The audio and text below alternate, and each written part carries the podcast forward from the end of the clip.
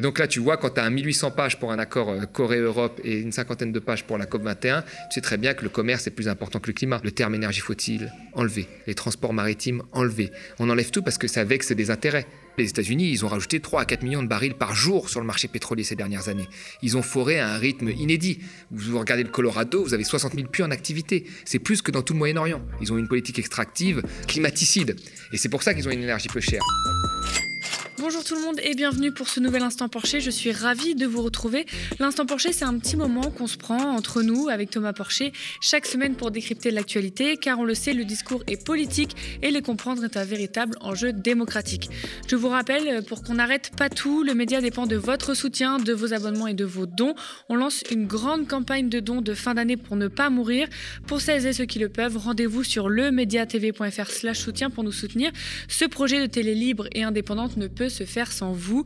Au programme aujourd'hui, la Commission européenne prévient que la zone euro va entrer en récession et on revient sur la COP27 aux enjeux économiques, climatiques et géopolitiques. On analyse tout ça, c'est l'instant Porsche.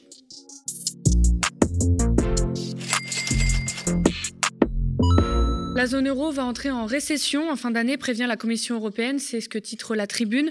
Bruxelles a également euh, revu en forte hausse sa prévision d'inflation dans la zone euro pour 2023 à 6,1% contre seulement 4% anticipé jusqu'ici. En conséquence, il existe un risque de désindustrialisation sur le vieux continent, écrit la tribune.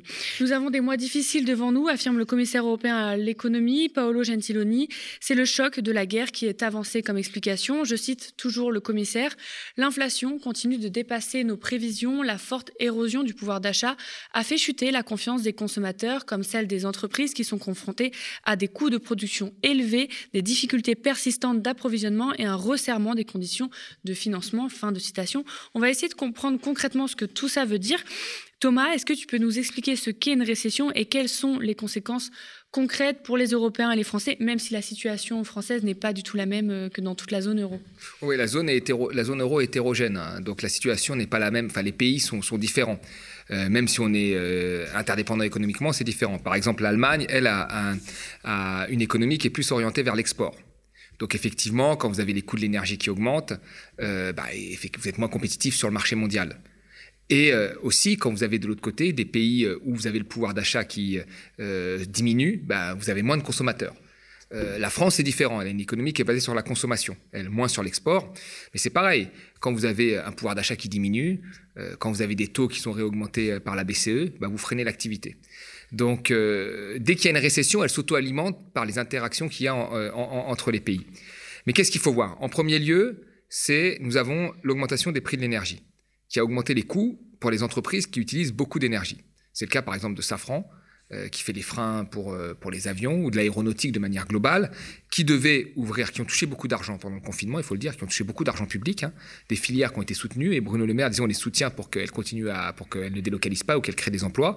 Il devait ouvrir une usine en France, le coût de l'énergie est trop élevé, bah, il délocalise cette usine, il l'ouvre aux États-Unis. Mmh. Aujourd'hui, la désindustrialisation, elle va aller plus vers les États-Unis, qui ont des coûts de l'énergie très faibles avec le gaz, le pétrole de schiste, euh, et qui, eux, ne subissent pas la guerre euh, à leur porte, plutôt que de rester sur l'Europe. Et d'ailleurs, Bruno Le Maire avait dit, oui, il faut que les États-Unis euh, n'en profitent pas trop, qu'ils jouent le jeu. Moi, je dénonce cette, espèce de compétition qu'il y a entre nous et qu'ils aspirent une partie de nos entreprises et de nos, et de nos grands projets. Et puis, il y a l'autre côté, qui est l'absence de débouchés l'absence de débouchés parce que ça fait très longtemps qu'il y a un problème de salaire en Europe, qui avait été déjà euh, levé par l'ancien président de la BCE, euh, euh, Draghi, qui avait dit qu'il fallait à un moment parler des, salaires, des économistes parfois mainstream comme Artus, qui avait écrit un livre, et si les, salariés, se révoltaient, parce qu'il disait justement que les salaires n'étaient pas assez élevés en, zone euro. Donc il y a cette question des salaires. Et là, ces, ces salaires n'ont pas augmenté et en plus sont bouffés par l'inflation. Donc vous avez de l'autre côté la consommation qui n'est pas là. Et donc, à partir du moment où vous avez euh, l'offre qui a des coûts supplémentaires et la consommation qui n'est pas là, eh ben, vous avez une récession euh, dans beaucoup de pays. Cette récession s'auto-alimente par les interactions qu'il y a euh, entre chaque pays.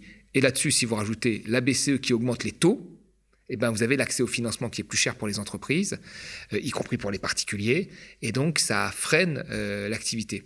Donc on a des raisons économiques, on a des raisons politiques aussi, et euh, on a aussi, à euh, un moment, une vraie question qu'il faut se poser, c'est euh, est-ce que tous ces milliards qu'on a déversés sur les entreprises pendant le Covid, sans condition, ben, on voit bien qu'aujourd'hui, elles étaient très contentes de les avoir, mais que s'il y a d'autres opportunités ailleurs, elles se cassent. Et donc, ça repose la question à un moment des aides publiques que l'on donne sans contrepartie, donc on doit avoir une contrepartie, de la politique industrielle, des champions qu'on doit choisir, et aussi un peu du name and shame game, c'est-à-dire de, ceux qui décident à un moment de, partir alors qu'ils ont été subventionnés, il faut le dénoncer. Il y a toutes ces questions-là qui doivent être mises sur le, sur le tapis, et si on les met pas, ben, on finit par ce qu'a fait Bruno Le Maire, de dire ah bah, il faut surtout pas partir, restez s'il vous plaît, les États-Unis euh, euh, sont un peu, jouent la concurrence déloyale, et tant qu'on reste qu'à des incantations, bah, ça ne fait pas une politique industrielle. Est-ce que cette situation, elle peut durer? Parce que la France, elle s'apprête déjà à rentrer dans une période d'austérité entre l'obsession avec la dette et les consignes européennes Moi, je pense que là, il faudrait se dire que c'est une forme d'année zéro. C'est-à-dire qu'on a déversé des milliards sur les entreprises. Ça a été le cas aussi en 2008, hein, qui, dès qu'elles ont une opportunité, se barrent. Elles se barrent, on le voit bien. Mm. Ou, ne font pas pour des raisons de compétitivité mondiale. Et d'ailleurs, appuyer sur de l'énergie, donc appuyer quand même sur de l'énergie sale. Parce que si les États-Unis peuvent avoir aujourd'hui un prix du gaz et un prix du pétrole euh, plus compétitifs, c'est parce qu'ils ont foré massivement. Je rappelle quand même que les États-Unis Là, on, sort de la COP, euh, d'une COP hein, euh, sur le climat. Les États-Unis, ils ont rajouté 3 à 4 millions de barils par jour sur le marché pétrolier ces dernières années. Ils ont foré à un rythme inédit. Vous regardez le Colorado, vous avez 60 000 puits en activité. C'est plus que dans tout le Moyen-Orient. Vous voyez, ils ont foré massivement. Ils ont une politique extractive euh, climaticide. Et c'est pour ça qu'ils ont une énergie peu chère. Et si les entreprises se disent ça, c'est une opportunité, il y a un vrai problème. C'est-à-dire qu'il n'y a pas au niveau mondial de taxe carbone, c'est-à-dire qu'on peut s'installer là où l'énergie est la moins chère et donc là où on utilise même de l'énergie euh, euh, polluante. Et il y a un vrai problème, on va dire, de l'adaptation de ces grandes entreprises à, la, contrainte climatique. Et c'est ça, en fait, le, le, les questions que devraient se poser les Européens. Euh, c'est ça, en premier lieu. C'est comment on devient aujourd'hui plus indépendant énergétiquement. Ce qui n'a pas été le cas avec l'Allemagne en premier lieu, qui était très dépendante du gaz russe. Comment on fait? Bah, On essaie de jouer sur tous les leviers. Rénovation des bâtiments, euh, développement des énergies renouvelables, sont des énergies sur place, et ainsi de suite. La deuxième question qu'il faut se poser, c'est quelle entreprise nous voulons Quel est l'objet, l'utilité sociale de l'entreprise Et où nous voulons l'orienter? Si des entreprises sont prêtes à partir parce que le, coût de l'énergie est moins cher, bon, bah, à un moment, il ne faut plus les subventionner, il ne faut plus leur dégoter des contrats quand Macron prend l'avion avec des, ces entreprises-là, et ainsi de suite. Il faut les, faut les libérer de toute obligation, et puis voilà, c'est fini. Ou si on leur prête de l'argent, organiser la transition avec elles. Mais là, la, la, question de la politique industrielle, de la vraie politique industrielle, de la planification euh, écologique, mais aussi de la planification industrielle, elle se pose. La politique industrielle, ce n'est pas que baisser des impôts. Et Macron et le maire, ils ont cru que c'était ça. C'est tu baisses des cotisations sociales, tu baisses euh, euh, euh l'IS, tu, changes l'ISF, tu baisses les impôts de production. C'était ça la réindustrialisation. Bah, preuve que non. Parce qu'il y a toujours des pays où ça va être moins cher. Donc la politique industrielle, c'est un moment de mettre en synergie et d'aider, de choisir des vainqueurs, de mettre en synergie des entreprises avec d'autres énergies pour un objectif final qui serait la transition écologique. Et ça, je crois qu'il n'y a aucune discussion là-dessus. Et les Américains, là-dessus, ils sont bien meilleurs. Quand ils choisissent une entreprise, ils la choisissent, ils investissent dedans, et ils font en sorte qu'elle se, développe, pour le meilleur comme pour le pire. Mais c'est au moins de la politique industrielle. Nous, c'est baisser les taxes. Bah, on baisse les taxes, on leur donne de l'argent, et puis elles se cassent si c'est moins cher ailleurs. Donc il y a une vraie question globale à se poser au niveau européen, parce qu'elle n'existe pas, et même au niveau français, parce qu'elle vient légèrement d'émerger dans la tête euh, des dirigeants, sans que ça se traduise en actions concrètes. Nous sommes en plein dans la COP 27. Il est possible que vous ne l'ayez pas vu passer. Hein. Ça ne fait pas la une des médias en ce moment. Les COP, ce sont ces conférences internationales de l'ONU sur les changements climatiques pour trouver euh, des accords mondiaux pour tenter de ralentir la catastrophe climatique en cours et à venir. Alors cette année, c'est en Égypte et ça ne se passe pas tout à fait comme prévu pour les défenseurs et défenseuses de l'environnement. Et ce n'est pas la première fois. Le nombre de lobbyistes des industries pétrolières et gazières a augmenté de 25% par rapport à l'année dernière. Le rapport de force est complètement déséquilibré. Aurore Mathieu, responsable politique internationale au sein du réseau Action Climat, peut-on lire dans Reporter? Il y avait aussi euh, Patrick Pouyanné, PDG de Total, qui a d'ailleurs été interpellé par des militants sur sa présence. La marche pour le climat, de coutume, a été interdite dans les rues de Sharm el-Cher, mais autorisée dans l'enceinte de la conférence. Pour l'instant, on ne note aucune avancée concrète lors de cette COP. Pour l'Afrique et plus généralement les pays en développement les plus vulnérables au changement climatique, lors de cette deuxième semaine, les ministres viendront discuter des points sensibles, notamment la question de l'aide financière des pays occidentaux aux pays plus vulnérables au changement climatique, une aide jugée trop faible et mal adaptée. Les engagements déjà pris ne sont en effet pas forcément tenus. Fin de citation. On va décrypter ça euh, avec Thomas. Quel est le rôle euh, de ces COP et est-ce qu'elles ont encore une utilité aujourd'hui? Grosso modo, les COP servent en fait euh, aux pays de discuter de l'avenir climatique. Mais c'est largement insuffisant. Il y a eu des grands échecs. Euh, par exemple, le protocole de Kyoto était quand même euh, une des plus grandes avancées, puis aussi un des plus grands échecs. Hein. Euh, la COP 21 était une victoire diplomatique sans que ça se concrétise encore dans, les faits. Il y a une grosse partie à, à l'écart des COP où il y a beaucoup de grandes entreprises, des multinationales, y compris du pétrole, du gaz, qui font un lobbying énorme. Hein.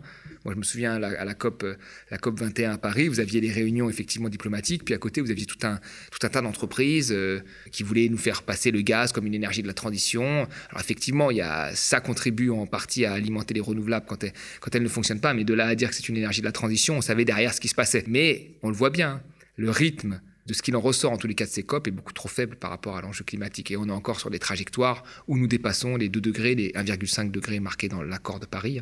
Nous les dépassons largement. Mais de là à dire que ça ne sert complètement à rien, je pense qu'on ne peut pas dire ça. Ça sert quand même à, tenir, à faire une diplomatie du climat. Et, aux sociétés civiles de, mettre euh, la pression et aussi, et ça il faut le dénoncer, à certaines entreprises aussi de mettre une forme de, de, faire du lobby. On a vu naître des accords pendant ces 27 COP, tu l'as, tu l'as justement dit, euh, il y en a deux dont on se souvient bien. D'abord pendant la COP 21, il y a les, accords de Paris, où 195 pays en décembre 2015 ont adopté des objectifs à revoir tous les 5 ans. Alors la mesure phare, c'était de rester sous les 2 degrés de réchauffement climatique. Accord non contraignant dans le sens où il n'y a pas de sanctions prévues, mais il y avait des obligations de moyens de résultats tout de même. On se rappelle aussi évidemment du protocole de Kyoto signé en 1997 lors de la COP 3, qui entre euh, en vigueur en 2005. Et celui-là, il comprend des engagements contraignants pour 38 pays industrialisés, avec un objectif en fait de réduction moyenne de 5,2% entre 2008 et 2012 par rapport aux émissions de 90. Les pays en développement comme le Brésil, la Chine ou l'Inde sont dans le protocole, mais euh, n'ont pas été soumis à cette réduction d'émissions parce que en développement. Euh, c'est ici aussi qu'on a vu la création du crédit d'émission et de ce marché de permis d'émission. Est-ce que tu peux nous en dire un peu plus Thomas, avec ton regard d'économiste, sur ces deux accords majeurs qui sont différents l'un de l'autre. Kyoto, tu l'as bien dit, tu as très bien. Kyoto, pour moi, c'était la meilleure avancée. Et c'était en fait l'accord le plus juste. Parce qu'il était contraignant pour les pays riches. Il y avait deux catégories de pays. Il y avait la catégorie des pays riches qui, eux, avaient des contraintes qui n'étaient pas des contraintes énormes. Mais pourquoi ils avaient ces contraintes? Parce que, en fait, ces pays riches-là étaient responsables au XXe siècle de deux tiers des émissions de CO2. Donc, ils ont pu se développer, ces pays-là, dans un contexte où il n'y avait pas de contraintes climatiques d'accord, les 30 glorieuses, etc., en polluant, en polluant. Et une fois qu'ils ont réussi à se développer, dès les années 90, ils disent grosso modo aux pays qui, émergents qui arrivaient avec une organisation du commerce qui leur était extrêmement défavorable, parce que c'était des pays à la périphérie, périphérie en fait du développement. Dès qu'ils commençaient à certains à s'en sortir, ils leur disent attention, il y a la contrainte climatique. Donc il y a un certain nombre de pays émergents au début qui ont dit qu'est-ce qu'ils nous inventent encore pour nous empêcher de nous développer? Ils nous ont mis euh, une organisation du commerce extrêmement défavorable, euh, un accès au crédit beaucoup plus difficile, et maintenant ils nous mettent une contrainte climatique. Donc au tout début, ce sont des pays plutôt pauvres, euh, notamment la Chine, qui étaient un petit peu vent debout là-dessus. Et puis ils ont dit, OK, on veut bien jouer le jeu, mais laissez-nous nous développer et faites les efforts, montrez-nous la voie, puisque vous êtes développés. Donc c'est un super accord. Et donc là, qu'est-ce qui s'est passé? En fait, il y a un pays, la première puissance mondiale, les premières émissions de tonnes euh, par tête, hein, de CO2, tonnes de CO2, émissions de CO2, euh, équivalent CO2 par tête, qui a refusé de l'appliquer. C'est les États-Unis. C'est Bush qui a dit on va pas toucher au, rythme de vie américain. Alors qu'un Américain, à l'époque, il émettait 18 tonnes de CO2 par tête. Je veux dire, quand un, Chinois n'en émet encore que 6 aujourd'hui, ou 7, vous voyez. Euh, et ils ont refusé de le faire. Ils ont dit on le fait pas. Alors il y a certains États quand même, notamment les États de la côte ouest et la côte est, qui, qui se sont directement mis sur l'accord de Kyoto. Ils ont dit, OK, l'État central refuse, mais nous, on se met sur les objectifs de, de l'accord de, de Kyoto, il faut le dire. Mais les Américains ont refusé. Ce qui a été vraiment un signal extrêmement mauvais et qui nous a fait perdre 15 ans de, combat contre le changement climatique, parce qu'on se dit quoi? Si la première puissance mondiale, le pays le plus riche, le pays qui a toutes les capacités financières, les capacités à innover, refuse de le faire, qu'est-ce qu'on peut attendre de la 50e, 60e, 70e puissance? Bah, Rien, en fait rien. Et quand les États-Unis se sont retirés, bah, beaucoup de pays comme le Canada, le Japon à l'époque, euh, l'Australie, ont dit, bon, nous aussi, il n'y a que l'Europe qui a joué le jeu. Pour une fois, elle a fait quelque chose de bien, qui a joué quand même le jeu euh, à cette époque-là. Les autres pays, se sont dit non, on se retire. Et donc ça a été un échec diplomatique et il a fallu des années pour s'en remettre. Et je vous savais, en 2009, quand il y avait le, sommet de Copenhague, on disait déjà c'est le sommet de la dernière chance. Vous vous rendez compte, ça fait, moi je me souviens, c'était le sommet, vous vous rendez compte? Et quand il y a eu l'accord diplomatique, bah là, il a fallu faire en sorte que cet accord diplomatique ne fasse pas des catégories de pays. C'est pour ça qu'on a dit à tous les pays de faire des efforts. Tous les pays doivent montrer leur contribution. Il n'y a pas de contrainte. Le Mali, avec un Malien qui émet 0,05 tonnes de CO2 par tête, doit montrer ses efforts vous voyez? Et les États-Unis doivent montrer leurs efforts. Et, donc, c'est un accord qui est parfaitement horizontal. On fait comme si tous les pays avaient le même niveau de développement. Et il n'y a pas de contrainte et on le base sur le name and shame game. C'est-à-dire que quand tu fais mal tes, accords, je me, tu as la honte et donc tu, te sens mal. Mhm. C'est à peu près ça le truc. Et on voit bien que ces accords-là, en fait, le nivellement est tellement vers le bas que dès que quelqu'un comme Macron fait un peu, bah, ah bah, ça devient presque euh, un héros euh, de, des COP, parce qu'il a fait un peu plus que tellement les pays font, moins. Et puis après, vous avez tout ce que j'appelle cette ingénierie comptable avec les compensations carbone. Je, je, fais pousser deux arbres, donc je peux détruire tel truc. Où certains pays comptabilisent ce qu'ils veulent à peu près pour montrer leur contribution. On est vraiment dans des choses qui sont quand même... Et il n'y a pas de contraintes.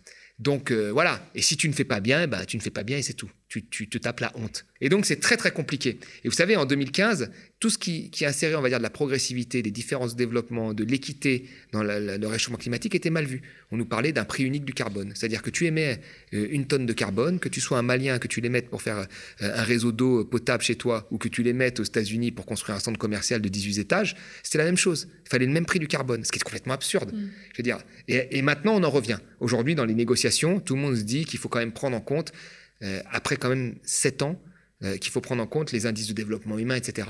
Parce qu'on se rend compte d'une chose, en fait, c'est qu'au tout début, quand tu ça, il faut l'avoir en tête. Quand tu te développes, la croissance de ton indice de développement humain est corrélée à tes émissions de CO2. Donc l'indice de développement humain, la santé, l'éducation. Exactement. Je ne veux pas prendre le PIB par habitant, parce que le PIB par habitant, il y a des activités. L'indice de développement humain, on prend la santé, euh, l'éducation et ainsi de suite. C'est un indicateur quand même de, bien-être qui est beaucoup plus fiable que le PIB par habitant. L'indice de développement humain, quand il se développe au tout début, quand tu es un pays pauvre, ça augmente, bah ça augmente avec les émissions de CO2. Pourquoi? Parce que tu, tu, construis des infrastructures de, transport, des écoles, des hôpitaux, des réseaux d'eau, tout, tout, ce dont on a besoin. Et au bout d'un moment, vous avez l'indice de développement qui stagne et les émissions qui continuent à augmenter. Et là, vous avez beaucoup de pays euh, où en fait leurs émissions sont largement au-dessus de leur indice de développement humain. C'est-à-dire qu'un pays comme les États-Unis, même comme le Royaume-Uni, bah, il pourrait largement baisser ses émissions de CO2 sans avoir aucun impact mm. sur l'indice de développement humain. Ça veut dire que c'est eux qui doivent faire les efforts. C'est-à-dire que même s'ils font les efforts, ça ne changera quasiment rien. Même la France pourrait faire encore un peu d'efforts. Il y a beaucoup de pays comme ça qui sont au-dessus. Donc les pays pauvres, il faut les laisser se développer. Ils vont polluer, c'est normal, mais là on parle de... Euh, vous savez, quand vous avez 4 enfants sur 5 qui meurent avant l'âge de 5 ans dans des pays très pauvres comme l'Angola, là c'est une question de vie ou de mort. Et la fin du monde, là c'est la fin du mois ou la fin de la semaine. Donc cela, il faut les laisser se développer, et c'est les autres, les pays riches, qui doivent faire les efforts en premier lieu, parce qu'ils ont une dette historique et parce que leur impact carbone est bien plus élevé. Quand on commence à prendre le débat dans ce sens-là, euh, ça paraît logique, mais c'est très difficile parce que ce sont les grandes puissances qui doivent faire des efforts et elles ne veulent pas en faire. Mmh. C'est très compliqué de résumer, de comprendre pourquoi euh, les accords sont si complexes à mettre en place. Tu l'as évidemment un petit peu dit. Il y a les pays développés qui étaient très polluants, tu viens de le dire, et se sont développés grâce à l'industrie. Les pays en développement aujourd'hui qui polluent du fait de leur développement. Et puis il y a aussi les pays sous-développés qui sont les premières victimes des émissions euh, des pays du Nord. Il y a aussi le fait que l'on est passé d'un système qui imposait aux pays des limites à celui où on laisse les pays décider de comment ils réduiront leurs émissions de gaz à effet de serre, ou encore la difficulté de négocier et le fait qu'on est obligé d'alléger les contraintes car des pays bloquent étant en plein développement économique et ou industriel. Euh, donc on constate en fait vraiment une complexité d'obtenir des accords ambitieux et a fortiori contraignants euh, de manière climatique. On se souvient de l'échec de la COP 25 car les pays voulaient toujours reporter sur les autres les mesures de réduction d'émissions ou alors sur les générations futures, on le fera plus tard. Ou encore cette relation aussi concurrence-dépendance États-Unis-Chine qui sont deux acteurs majeurs et puissants en termes économiques mais aussi climatiques. Bref, pourquoi, selon toi, c'est si difficile de trouver aujourd'hui un accord sur le climat? C'est très difficile parce que l'économie mondiale est devenue un bol de spaghettis. C'est-à-dire que la Chine, euh, très bien, elle peut dire ce qu'elle veut, mais c'est l'atelier du monde. Toutes les entreprises européennes et américaines, mais aussi maintenant chinoises, hein, produisent directement là-bas pour alimenter le monde entier. Donc, euh, il y a des intérêts. Enfin, y a, on doit balayer devant notre propre porte parce qu'il y a nos, entreprises qui sont là-bas et qui sont bien heureuses d'être là-bas et d'avoir très peu de contraintes, pas de taxes carbone, etc., ou une taxe carbone faible et ainsi de suite. Et on peut même parler des, contraintes sociales aussi. Hein. On peut ajouter ça. Et puis après, il y a aussi des fortes inégalités à l'intérieur des pays. Et on l'a bien vu avec le mouvement des Gilets jaunes, c'est-à-dire que vous avez une grosse partie des gens qui ont une empreinte carbone extrêmement faible et que si l'on taxe, eh ben, il y a une forme d'injustice. En réalité, les, gens qui sont responsables du réchauffement climatique, ils sont très peu nombreux. La, majeure partie du réchauffement climatique, c'est un petit nombre de pays et un petit nombre de personnes dans ces pays-là, et un petit nombre d'entreprises dans ces pays-là. Et c'est ça qu'il faut attaquer. Sauf que ces gens-là sont extrêmement puissants. Vous savez, en économie, on dit un dollar, une voix. quand tu as un dollar par jour, tu as une voix. Quand tu fais 1 million, 2 millions, 3 millions de dollars, tu vaux 3 millions de voix. D'accord? Et là, c'est plus difficile à aller chercher. Et c'est ça, en fait, c'est qu'il faut s'attaquer euh, euh, à notre modèle économique. C'est ceux qui sont dans les tours de table euh, au COP, quoi, en fait, ces gens-là. Certaines entreprises, oui. Certains dirigeants, oui, bien sûr. Mais il y a aussi des dirigeants qui parlent et qui vont être les premières victimes et qui alertent très fortement. Sauf qu'on les entend moins. Mm. Vous savez, dans les COP, il y a les gros qui parlent, la Chine, l'Inde, la France, les États-Unis. Là, on les écoute. Puis il y a d'autres pays qui disent qu'ils sont victimes du réchauffement climatique, qu'ils ont besoin d'argent pour l'adaptation. On les écoute moins. Mais après, il y a, enfin, il y a une organisation du commerce qui est climaticide, qui fait des traités de libre-échange à l'autre bout du monde, qui maintenant rajoute deux pages de développement durable où il y a marqué faites attention au climat, mais dans les faits, c'est très difficilement mesurable, etc. Avant, il n'y avait pas de page là-dessus. Maintenant, il y a deux pages. Et on nous dit c'est génial. Et vous regardez un accord, par exemple, commercial entre l'Europe et la Corée, c'est 1800 pages. Tous les détails sont réglés. Vous regardez l'accord de la COP 21 euh, à Paris, c'est euh, une cinquantaine de pages. Tout ce qui est prêt, euh, on va dire, à confrontation a été enlevé. Le terme énergie faut-il enlevé. Les transports aériens enlevés. Les transports maritimes enlevés. On enlève tout parce que ça vexe des intérêts. Donc il faut surtout pas. Donc à la fin, on dit il faut rester sur 1,5-2 degrés, il faut faire des contributions. C'est fini.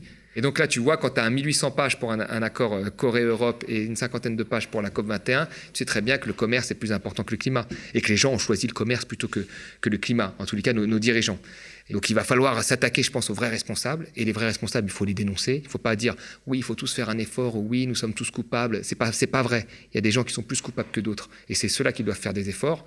Et en plus, ces gens-là ont des moyens. Donc pourquoi ils feraient des efforts? C'est ça aussi.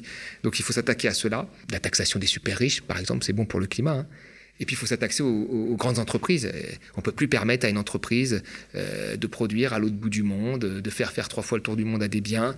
Euh, c'est fini ça. Et aujourd'hui, il faut. Et si vous faites des traités de libre-échange qui accentuent ça et qui permettent ça, si vous créez des marchés qui permettent ça de plus en plus, ben, on ne va pas dans le bon sens là. On va pas dans le bon sens. Donc il faut vraiment remettre en, cause le modèle économique de manière euh, globale et s'attaquer aux acteurs les plus importants. Cela fait déjà deux mois que nous avons lancé notre grand projet d'antenne 24-7 et de télé libre et indépendante. Aux médias, on est transparent. Ce grand projet et votre média sont menacés. Cette belle émission, L'Instant Porcher, où déconstruire l'économie et donner du pouvoir à tout à chacun nous est primordial et menacé. On lance un appel. Pour soutenir une information différente, nous avons comme objectif une campagne de dons à hauteur de 200 000 euros. Ça paraît énorme, mais c'est rien comparé aux télé des milliardaires et pour pouvoir faire vivre l'équipe et lui permettre de vous fabriquer de l'information indépendante. Pour celles et ceux qui le peuvent, on compte sur vous sur lemediatv.fr slash soutien. Nous sommes ravis de décrypter l'actualité avec Thomas et vous chaque semaine. Merci de toujours nous suivre pour tous vos commentaires et vos pouces en l'air sous la vidéo. Spectateurs, abonnés, donatrices et sociaux, je vous dis à la semaine prochaine.